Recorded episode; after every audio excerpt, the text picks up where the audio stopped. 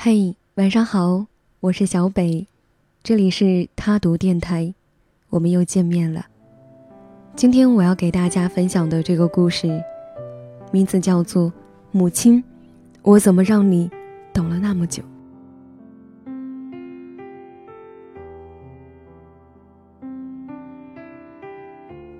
母亲真的老了，变得孩子般残忍。每次打电话来，总是满怀热诚地问：“你什么时候回家？”啊且不说相隔一千多里路，要转三次车。光是工作，孩子已经让我分身无数了，哪里还抽得出时间回家呢？母亲的耳朵不好，我解释了半天，她仍旧热切地问：“你什么时候能回来？”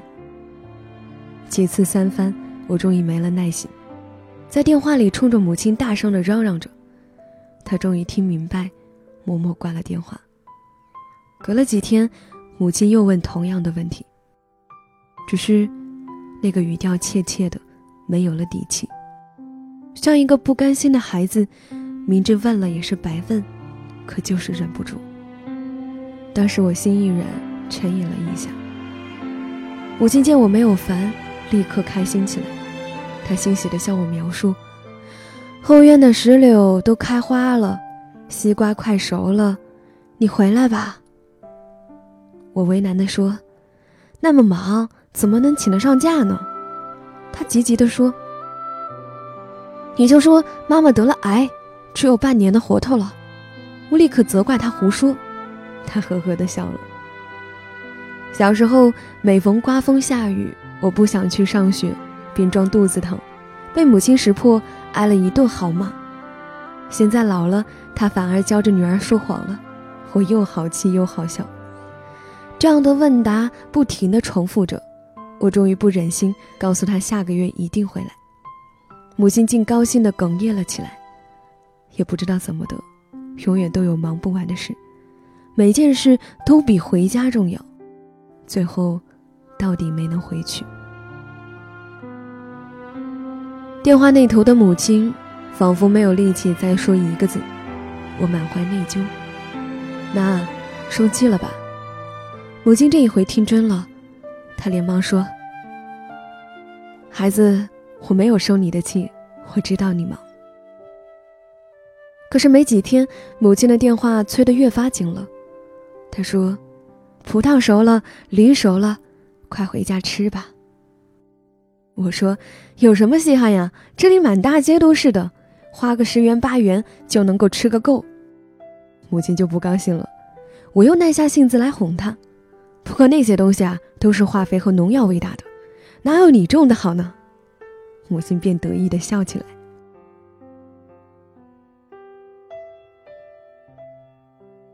星期六那天，气温特别高，我不敢出门。开了空调，在家里待着。母亲嚷嚷雪糕没了，我只好下楼去超市买。在暑气蒸腾的街头，我忽然就看见了母亲的背影。看样子，她刚下车，胳膊上挎着个篮子，背上背着沉甸甸的袋子。她弯下腰，左躲右闪着，怕别人碰了她的东西。在拥挤的人流里，母亲每走一步都很吃力。我大声的叫她，他急急的抬着满脸是热汗的脸四处寻找。看见我走过来，竟惊喜的说不出话来。一回到家，母亲就喜滋滋的往外捧那些东西，她的手青筋暴露，食指上都缠着胶布，手背上有结了痂的血口子。母亲笑着对我说：“吃呀，快吃呀。”这全都是我挑出来的。我这没有出过远门的母亲，只为着我的一句话，便千里迢迢的赶了来。她坐的是最便宜、没有空调的客车，车上又热又挤，但那些水灵灵的葡萄和梨子都完好无损。我想象不出她一路上是如何过来的，我只知道，在这个世上，凡有母亲的地方，就有奇迹。母亲只住了三天，她说我太辛苦了，起早贪黑得上班，还要照顾孩子，他干着急却帮不上忙。城里的厨房设施，他一样也不敢碰，生怕给弄坏了。他自己悄悄地去订了票，又悄悄地一个人走。才回去一星期，母亲又说想我了，不住地催我回家。我苦笑：“妈，您再耐心一些吧。”第二天，我接到姨妈的电话：“你妈妈病了，你快回来吧。”我急得眼前发黑，泪眼婆娑地奔到车站。赶上了最后一辆车。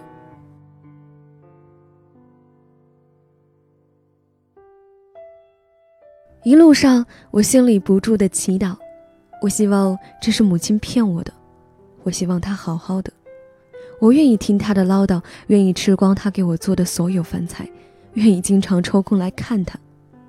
此时，我才知道，人活到八十岁，也是需要母亲的。车子终于到了村口，母亲小跑着过来，满眼的笑。我抱住她，又想哭又想笑，嗔怪道：“你说什么不好？说自己有病，亏你想得出。”受了责备的母亲仍然无限的欢喜，她只想看得到我。母亲乐呵呵的忙进忙出，摆了一桌子好吃的东西，等着我的夸奖。我毫不留情的批评。红豆粥煮糊了，水煎包子的皮太厚，卤肉味道太咸了。母亲的笑容顿时变得尴尬，她无奈地挠着头，我心里暗笑。我知道，一旦我说什么东西好吃，母亲非逼得我吃一大堆，走的时候还要带上。就这样，我被她喂得肥肥白白，怎么都瘦不下去。而且不贬低她，我怎么有机会占领灶台呢？我给母亲做饭，跟她聊天，母亲长时间的凝视着我，眼里满是疼爱。无论我说什么，她都浅盛着半张着嘴，侧着耳朵凝神的听。就连午睡，她也坐在床边，笑眯眯的看着我。我说：“既然这么疼我，为什么不跟着我住呢？”她说：“住不惯城里的高楼。”没待几天，我就急着要回去了。母亲苦苦央求我再住一天，她说：“今早已托人到城里买菜了，一会儿准能回来。她一定要好好的给我做顿饭。”县城离着九十多里路，母亲把所有她认为好吃的东西都弄回来，让我吃下去，她才能心安。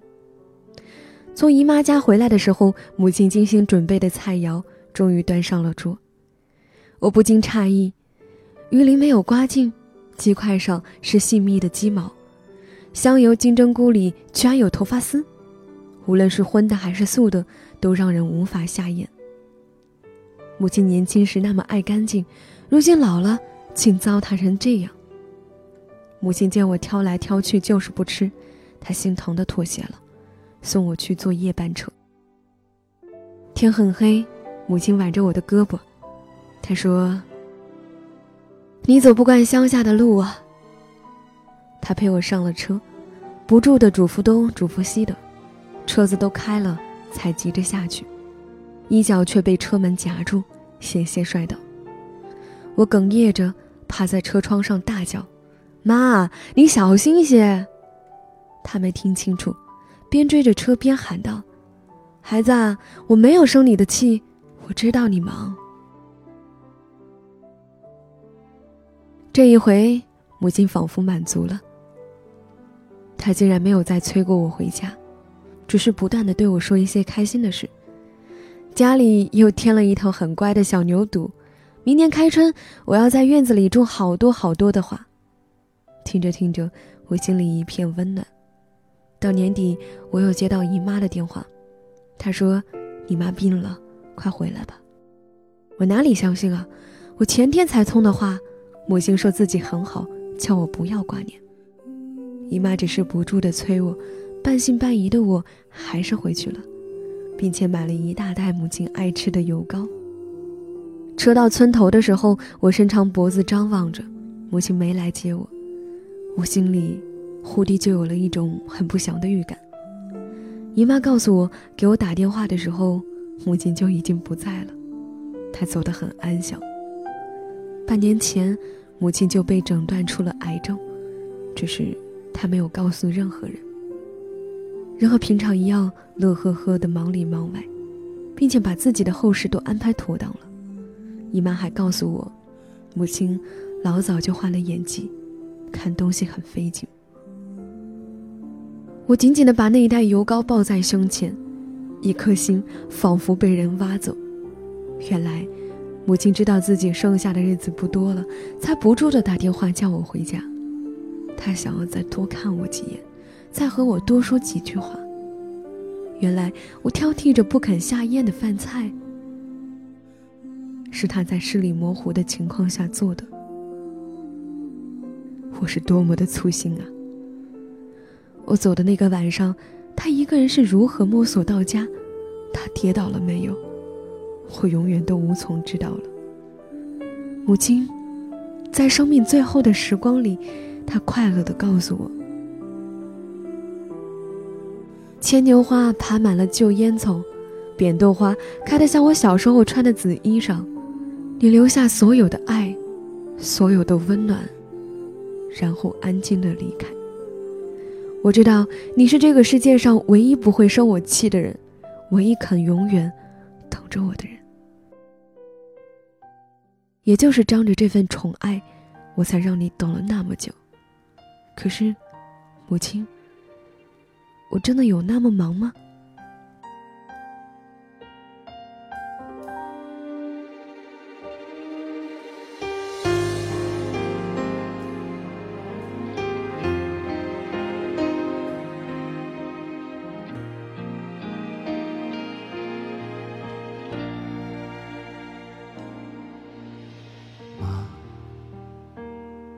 我想对您说，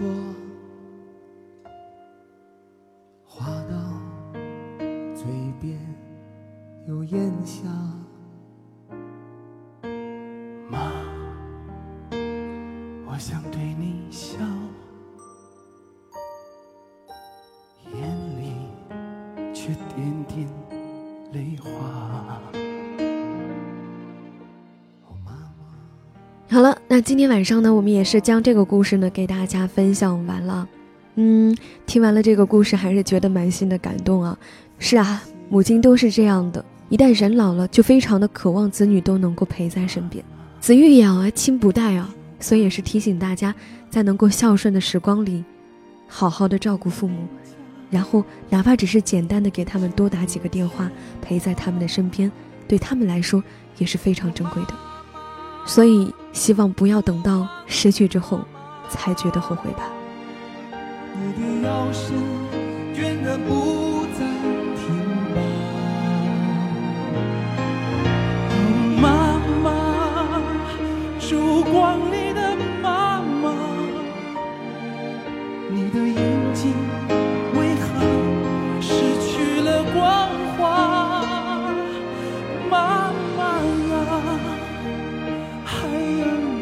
已